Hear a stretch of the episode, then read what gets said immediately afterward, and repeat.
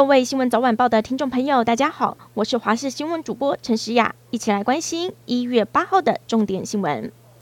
桃园机场群聚事件又新增了两例的本土个案，分别是按一七四一四的机场保全，以及按一七四一五的防疫计程车司机，总计已经有十四例的本土个案。现在还传出有负责行李手推车的工作人员染疫，陈时中证实有验出两名阳性，正在等待 PCR 的裁检结果。另外，桃园机场的感染链，清洁人员和机场保全以及防疫计程车司机，可能都来自于不同的感染源。尤其负责行李转盘去厕所的清洁人员，和十二月二十四号入境的确诊旅客基因定序相同。另外两名染疫的防疫计程车司机，感染源可能都来自于在过的确诊旅客。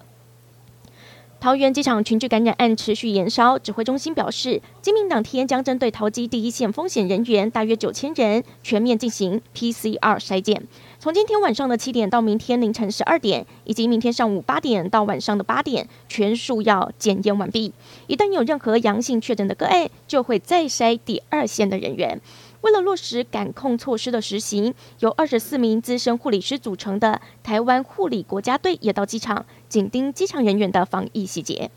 而疫情的足迹出现在哪里呢？目前大部分都集中在桃园。今天也在公布先前确诊的女保全，也就是案一七三七一，曾经搭过机场的捷运往返 A 十三以及 A 十七站。另外新增的确诊者当中的防疫计程车司机，曾经在一月四号。到过宜兰探望岳父母，也在当地的超市短暂停留。六号晚间还到过人潮众多的西门町闹区武昌街上的一间超市。现在全都赶紧消毒，希望疫情不再扩散。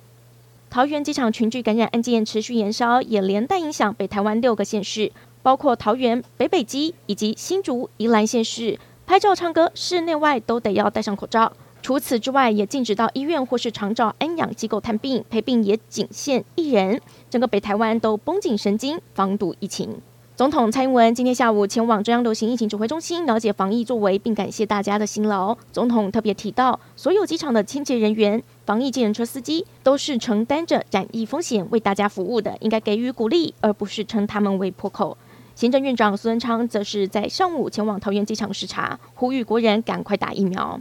台中市第二选区立委补选，明天星期天就要投票了。国民两党候选人卯足全力在选区内扫街拜票。民进党的候选人林静怡邀请高雄市长陈其迈、立委王定宇和林楚英陪他扫街。针对严宽恒的家族违建猛攻，媒体人周玉蔻也特地到严家招待所打卡拍照，说要对严宽恒下战帖，邀请严家父子上他的节目。而严宽恒则是在立委高金素梅陪同之下，到他过去选举得票率比较低的乌日区，把握时间拜票。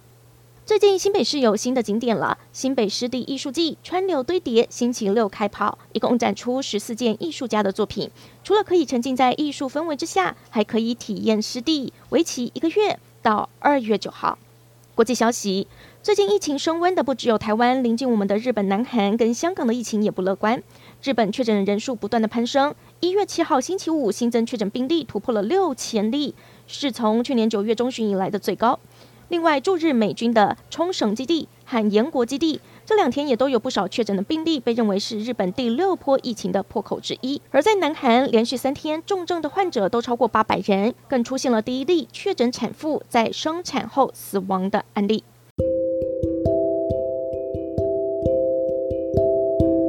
感谢您收听以上的焦点新闻，我们再会。